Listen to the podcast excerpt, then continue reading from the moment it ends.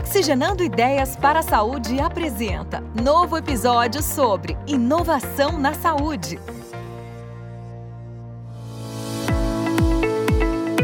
Olá, seja muito bem-vindo ao podcast Oxigenando Ideias para a Saúde. Eu sou Eduardo Mangione, CEO da iPharma, e convido você para se conectar às tendências e novidades junto aos protagonistas que estão transformando o mercado de saúde no Brasil. Hoje vamos conversar com o responsável por conectar pacientes a profissionais negros nas áreas de saúde e bem-estar de todo o Brasil. Nosso convidado é natural de Salvador, formado em odontologia, especialista em saúde da família e mestre em saúde, ambiente e trabalho pela Universidade Federal da Bahia. Está conosco o Arthur Lima, fundador e CEO da Afro Saúde, empresa de tecnologia que desenvolve soluções em saúde com atenção especial à população negra. Seja bem-vindo, Arthur. É um prazer recebê-lo aqui no Oxigenando Ideias para a Saúde. Oi, Eduardo, obrigado pelo convite. É sempre bom falar sobre um pouco sobre o meu trabalho, mas também um pouco sobre saúde, diversidade, trazer aí uma pitada de inovação na conversa. Vai ser bem legal.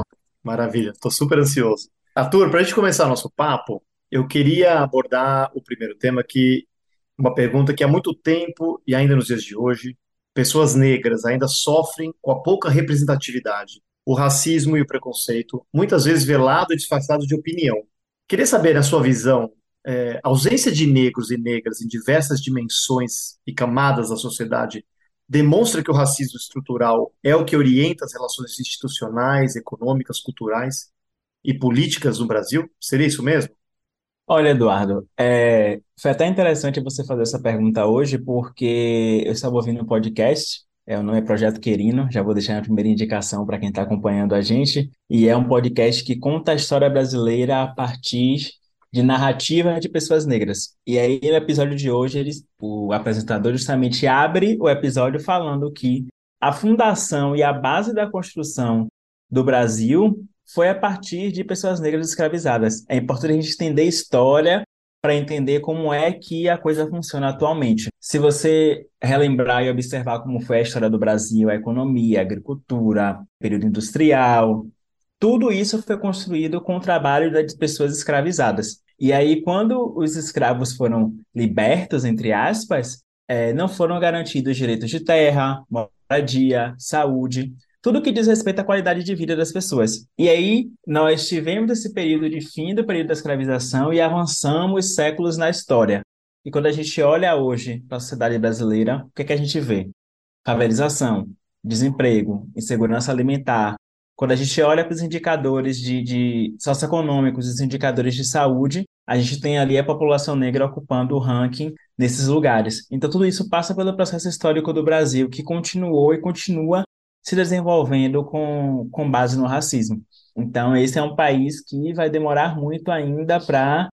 É, acho que nem acho que a palavra é nem eliminar o racismo, nem sei se em algum ponto o Brasil vai chegar nesse, nesse lugar, mas para mitigar tudo o que aconteceu durante séculos de história. É, sem dúvida, a gente tem hoje uma representatividade muito baixa né, de, da população negra em N é, é, áreas da, da, nossa sociedade, não tenho nem dúvida. Agora, para a conscientização e o combate ao racismo, alguns especialistas da saúde defendem a inclusão do quesito raça ou cor nos formulários de atendimento nas unidades de saúde, para que possa posteriormente analisar as informações. Você considera que esses dados são importantes para mostrar o, os planos de ação que devem ser tomados em caso de doenças com maior índice para a população negra, por exemplo? Eu sou uma pessoa que eu gosto de dados e eu gosto de informações. Desde quando eu, eu, eu estava na faculdade fazendo odontologia, a parte de pesquisa científica quantitativa muito interessou. E aí sempre me chamava a atenção a, a pouca disponibilidade de dados relacionados à declaração étnico-racial, né? E aí a gente vê que é importante, inclusive, essa é uma questão pertinente, porque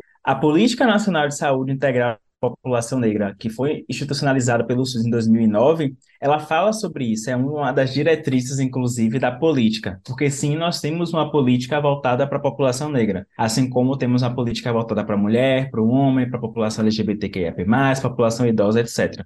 Só que aí, apesar de termos uma política, existe um problema aqui. é, a assistência, os profissionais de assistência, técnicos de vigilância, quando eu digo técnicos de vigilância, é, são as pessoas que trabalham no setor de vigilância epidemiológica, por exemplo, que, que lidam com, com o comportamento das doenças, ou qualquer tipo de, de profissional que lide diretamente com o registro de dados, são pessoas que não estão qualificadas no sentido de não aprenderam na graduação, nos seus cursos de especialização, sobre a importância dessa declaração étnico-racial porque é uma forma da gente conseguir traduzir de maneira mais fiel como as doenças se comportam, qual é o cenário de saúde e o estado de saúde de mais de 56% da população, que é o percentual que a população negra brasileira ocupa no país.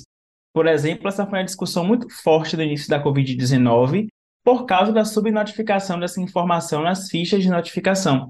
E aí te, houve uma movimentação dos movimentos sociais, é, das pessoas que atuam no, no GT de, de, saúde e raça da, da Associação Brasileira de Saúde Coletiva, tensionando sobre a importância desse registro. Porque a partir daí a gente descobriu, por exemplo, que era a população negra que mais morria de Covid-19, ou que mais morreu nesse período todo, ou que mais se infectava também. E aí a causa da doença não é porque é uma pessoa negra, mas sim o que a gente chama de determinantes sociais da saúde, né? São fatores ali que direta ou indiretamente influenciam nesse processo de adoecimento.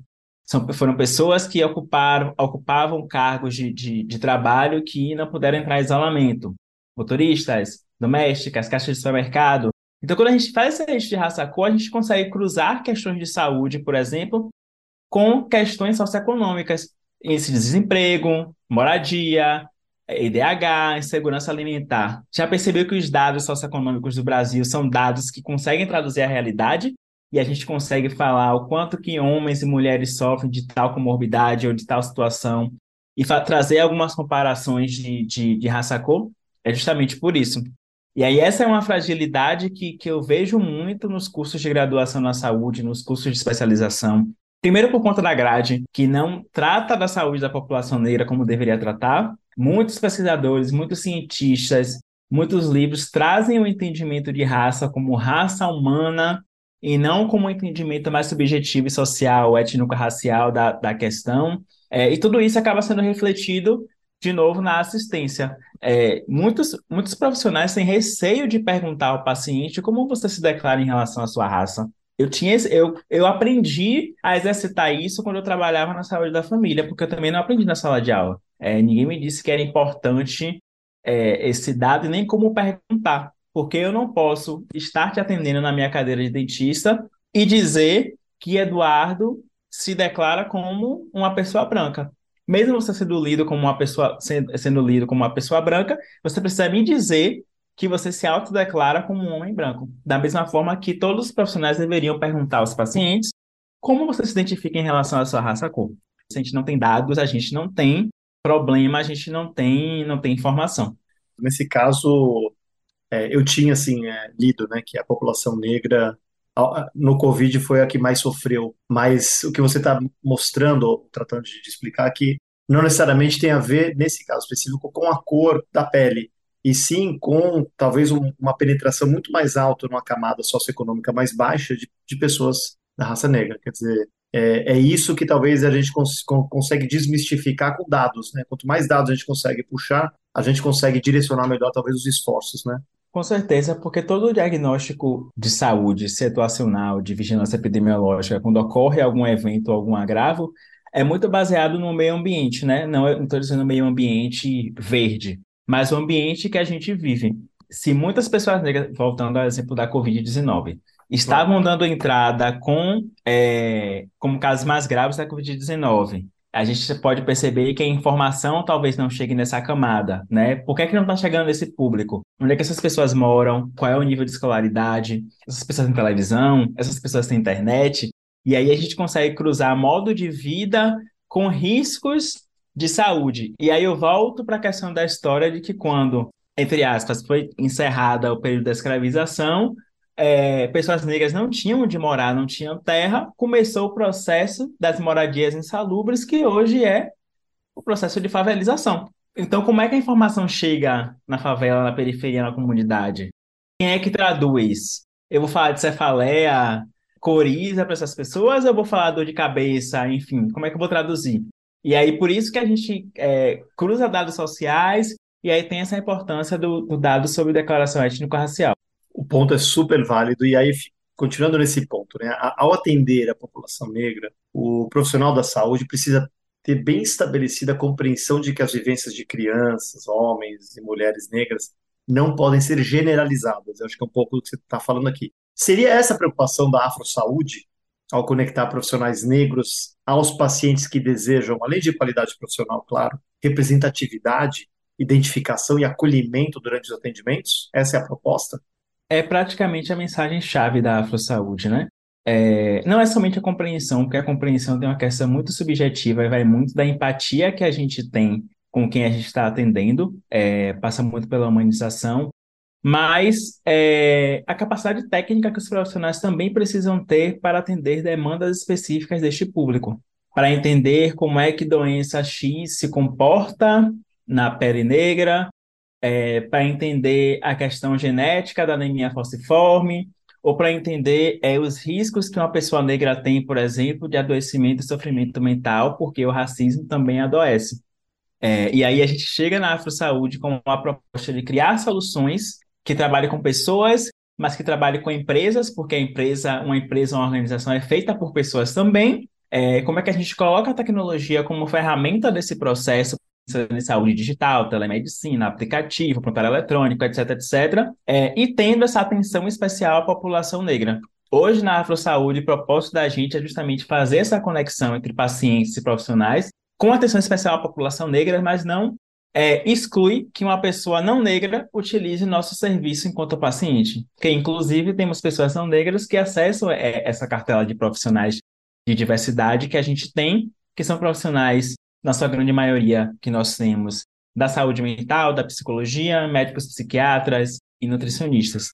E aí a questão da empatia e da conexão é, que a gente fala que pessoas negras estavam buscando tanto, que estão buscando no atendimento de saúde, é para evitar de sofrerem uma discriminação racial durante o atendimento, porque inclusive a ideia da Afro Saúde partiu de um caso de discriminação na cadeira odontológica, e a partir dali a gente foi se debruçar em, em tudo que dizia a respeito a, a, questões de raça e saúde. E aí, quando você tem um lugar onde você oportuniza o poder da escolha para que as pessoas busquem o profissional que elas desejam, é, busquem acolhimento, que elas busquem um lugar onde elas não tenham medo de ser vulneráveis, pensando aqui, por exemplo, na psicologia e na terapia, é um espaço seguro, é provavelmente alguém que conhece sobre questões raciais e saúde mental, é, e, e é geralmente um profissional que teve algum processo de vivência semelhante, e aí a gente vê a, como a, a comunicação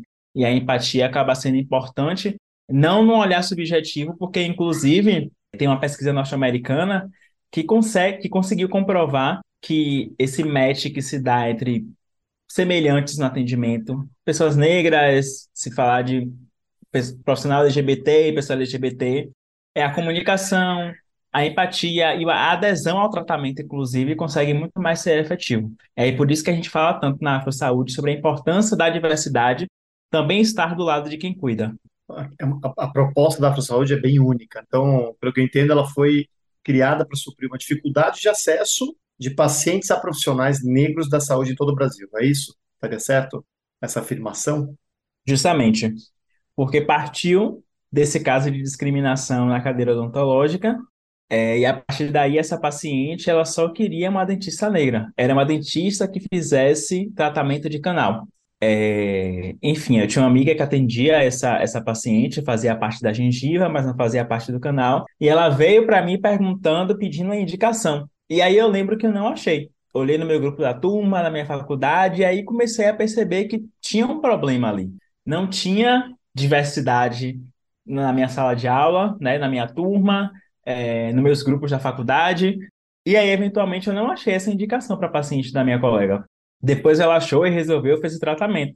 E aí eu pensei, e se tivesse um lugar onde a gente apresentasse estes profissionais? Inicialmente eu pensei em odontologia, mas quando eu fui conversar com o Igor, que é atualmente é meu sócio, ele relatou uma questão com a, as questões de pele dele na medicina, e aí a gente percebeu que o gap também estava na medicina, e percebemos que passava um pouco pela nutrição, pela psicologia, e aí a gente decidiu fazer, construir essa rede de profissionais negros, e aí com essa plataforma de saúde digital que permite que o paciente busque o profissional, faça o pagamento online, e aí consiga agendar uma consulta presencial à distância. E é o interessante da Afro Saúde é que quando não tem na sua região, pelo fato de ser online, ele não deixa de ser atendido porque ele acaba encontrando profissional em outra cidade e o online permite isso. Acho que esse é um dos grandes assim ouros que a Afro Saúde tem, principalmente no quesito psiquiatria, porque uma coisa que é muito importante também é a acessibilidade do preço da consulta. É, a gente consegue ter um, profissionais que ofertam os atendimentos em preços variados, o que acaba tornando é, muito acessível, principalmente terapia, consulta nutricional e consulta médica especializada. Muito legal, Arthur. E acho que vocês fazem um trabalho tão diferenciado, porque eu, pessoalmente, não vi nada igual. É, eu queria entender um pouco mais a fundo aí a percepção, você, você deu uma pincelada agora, mas qual foi a, percep a percepção é, que vocês tiveram para desenvolver e empreender a plataforma da Saúde, né? Por acaso foi pela pouca diversidade racial no mercado de trabalho de saúde? E aí eu te, te dou um exemplo até da, da nossa empresa hoje, da iFarma. É, a gente hoje lá temos é, menos de 10% da população total é, como, com negros, né?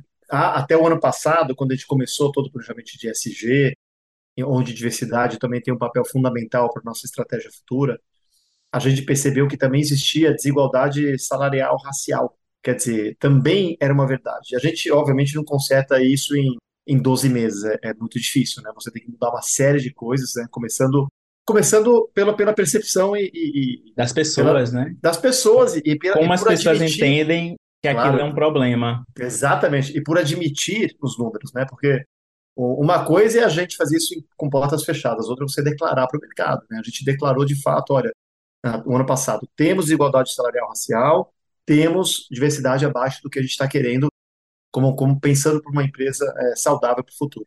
Agora, olha que bacana, tá? A gente tem uma meta até 2020, até 2025 de passar de, de, de, um nível de diversidade que estava abaixo dos 20 até 35%, a gente já está em 26%, e apenas esse ano a gente já conseguiu corrigir a desigualdade salarial racial, que é algo que a gente tem historicamente, acho que todas as empresas do Brasil, boa parte delas tem historicamente, só que é, a gente conseguiu, né, olhando o problema, admitindo o problema, a gente conseguiu corrigir isso é, em um curto prazo, espaço de tempo, que eu acho que é um passo super bacana. Né? Mas aí, voltando à sua pergunta, é, será isso, quer dizer, a percepção que vocês tiveram para desenvolver e empreender essa plataforma da Saúde se deu pela pouca diversidade racial no mercado de trabalho, na saúde? Só voltando um pouquinho à informação que você falou da discrepância salarial, é, tem uma coisa sobre a importância desse registro de raça-cor, né? É, tem uma pesquisa, acho que foi no INSPER, não lembro onde foi, que justamente traz a disparidade salarial entre médicos brancos médicos negros e o recorte de gênero dentro disso. E ainda dentro disso, o recorte do tipo de instituição que o médico se graduou, se era privada ou pública. Mas assim, voltando à construção do negócio, quando eu tive a ideia, é um lugar, é, isso é uma coisa que eu não falo muito, inclusive, eu estava em um período de crise profissional na odontologia, que eu adoro odontologia, mas me incomodava o fato da odontologia ser presa a um consultório e quatro paredes. É, eu sempre gostei muito de outras coisas da odonto relacionadas à saúde pública, odontologia legal, pesquisa científica, enfim, coisas que não me prendessem. E aí eu estava nesse período de crise profissional buscando onde na odontologia eu poderia me encaixar, fazia mestrado em saúde do trabalhador, já formei, já defendi. Essa ideia da Afro Saúde veio na sala de aula porque estavam discutindo desigualdade no mercado de trabalho. Na minha cabeça, Poderia ser um projeto, poderia ser qualquer coisa, mas não um negócio, porque não tinha mente empreendedora de negócios. Fiz odonto, mas assim, é, ninguém conta na faculdade que dentista também precisa ser empresário, ou que qualquer profissional de saúde autônomo precisa ser é verdade. empresário. Ninguém é conta verdade. isso. E aí, é, fui para casa, meu sócio é Igor, que é meu companheiro há seis anos, e ele que já vinha atuando na parte de comunicação, comunicação corporativa, é, empreendedorismo, educação, ele teve a ideia de, olha, tem impacto social, resolve o problema, mas pode ser um negócio também. Aí, a partir daí que a gente veio em como podemos transformar isso, né, em um, nem sabia que era startup na época, em um negócio, como é que podemos rentabilizar, como é que podemos mudar o mundo e ganhar dinheiro com isso. Ganhar dinheiro no sentido de ser o nosso sustento. E aí foi muito nesse sentido. E aí eu fui buscar entender o que era uma startup, eu lembro que fui fazer um curso como tirar sua ideia do papel, e aí ia desenhando todo o que, o que seria a primeira versão da Afro Saúde. No início eu lembro que se limitava somente à plataforma. E hoje não é só a plataforma. É a plataforma, mas os programas que a gente tem é, de saúde mental para colaboradores de empresas, que envolve também a plataforma, mas também os programas que a gente tem voltados para ISD e responsabilidade social, como o programa que a gente toca com a Mil, que é o programa AIA, onde a gente pega um modelo ali de saúde mental, grupo terapêutico, terapia individual, educação e saúde, e aplica, né, realizando ali um projeto na área de responsabilidade social da Mil. Virou um produto da Afro Saúde. Então é possível a gente resolver problemas no mundo, mas resolver problemas de quem temos pessoas que não podem pagar, que são é, esses usuários desses projetos que a gente tem. Temos as pessoas, clientes B2C, que pagam pelos produtos da Afro Saúde, e temos os clientes B2B que também pagam pelos programas da Afro Saúde. Então, a gente consegue fazer com que ISD, diversidade e inclusão, sejam estratégias do nosso negócio. E aí Seja foi uma realidade, né? A uma prática, realidade. É. Né? E aí foi muito do zero, é, validando a ideia, e aí foi tendo ah. visibilidade, e aí a gente foi ganhando premiação, entramos em programas de aceleração, recebemos capital semente, e aí consegui, aí fomos degrau por degrau. E aí nesse, nesse passo aí, claro, claro que vocês ainda estão em fase de crescimento, né? Mas dá para dizer que a AfroSaúde é um case de muito sucesso. É, a AfroSaúde recebeu investimentos do Google e do Nubank. É, essas duas empresas, né, pergunta mais curiosidade, elas apenas apoiaram a iniciativa ou elas também contrataram os serviços da AfroSaúde? Essa foi uma questão bem interessante, né? Porque tanto o Google for Startups e o Nubank lançaram fundos voltados para empreendedores negros. E aí tem uma questão muito forte de saúde mental e empreendedorismo que é latente, que aí o Google, é, primeiro foi o Google que ele falou, olha, a gente queria oferecer terapia individual para os empreendedores, vocês fazem isso? Fazemos. Aí a gente mexeu na plataforma para criar uma modalidade de vouchers para poder fazer esse atendimento, porque era já estava no nosso escopo de planejamento ter esse atendimento é, para a empresa, então a gente adiantou esse processo do planejamento, construímos a, a disponibilidade de vouchers, etc., e tudo, criamos um filtro específico de profissionais que atendiam por vouchers, que foi aí que começou o modelo B2B da Afro Saúde, e a gente começou a oferecer os nossos profissionais de psicologia para os 30 empreendedores do Google, esse ciclo terminou agora, e aí depois a gente começou, logo depois, com os empreendedores no Nubank. E acabou virando o que hoje é a Afro Saúde Business, que é de fato o, a, a oferta de profissionais da saúde mental e nutrição da Afro Saúde para colaboradores. Aí hoje a gente consegue fechar, já conseguiu fechar a Afro Saúde Business em outra empresa, uma indústria química, é, e nos projetos de responsabilidade social de ISD, a gente sempre coloca um quantitativo reservado de vouchers para terapia individual. Então, hoje esse modelo ele está em um programa que é voltado para criadores de conteúdo negros, onde a gente faz a parte de talks sobre saúde mental, grupos terapêuticos e a terapia individual, e nos programas que a gente toca, né, de ESG, responsabilidade social. Então, começou muito a partir daí. A partir da demanda de um cliente, a gente construiu, adiantou passos do produto B2B da gente, que hoje está, inclusive, é responsável por boa parte do faturamento da Afro Saúde. Aqui eu vou fazer uma propaganda até para você, viu, Arthur? Fica a dica aí para quem trabalha em empresas grandes, né? É, é uma solução super interessante, única, de atendimento à, população negra, que eu acho que hoje carece de algo muito mais personalizado. É, e tem grandes empresas já apoiando aqui o Arthur com, com a Afro Saúde, que eu acho que, que serve até de conforto, de, de confiança de que o, o negócio funciona muito bem. Obrigado. Né? Então, fica aqui a propaganda para você, viu, Arthur? Acho, acho muito bacana. Agora, Perfeito. primeiramente, eu queria que você contasse ao nosso público, é, porque tem um capítulo da história de vocês, né, que é o bootstrapping, o bootstrap, né? O que, o que seria um bootstrap? Queria que você falasse um pouquinho quando fazer o bootstrap é, e como fazer, né, o bootstrap de sucesso. É, a questão do bootstrap foi muito pela necessidade, né? Porque a gente é, teve a ideia, precisávamos validar, conseguimos validar a ideia, da AfroSaúde durante seis meses de 2019. É, mas e aí, como é que a gente é, construiria um MVP de um produto de saúde? tão complexo. Como é que testava?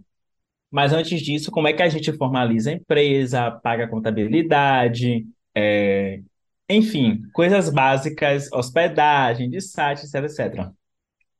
Então foi muito com nossa grana, visto que nem eu nem Igor somos herdeiros nem nada, nós tínhamos trabalhos, enfim. É, e aí a gente ficou uns. Nossa, acho que demorou mais de um ano para que a gente se remunerasse enquanto Afro Saúde.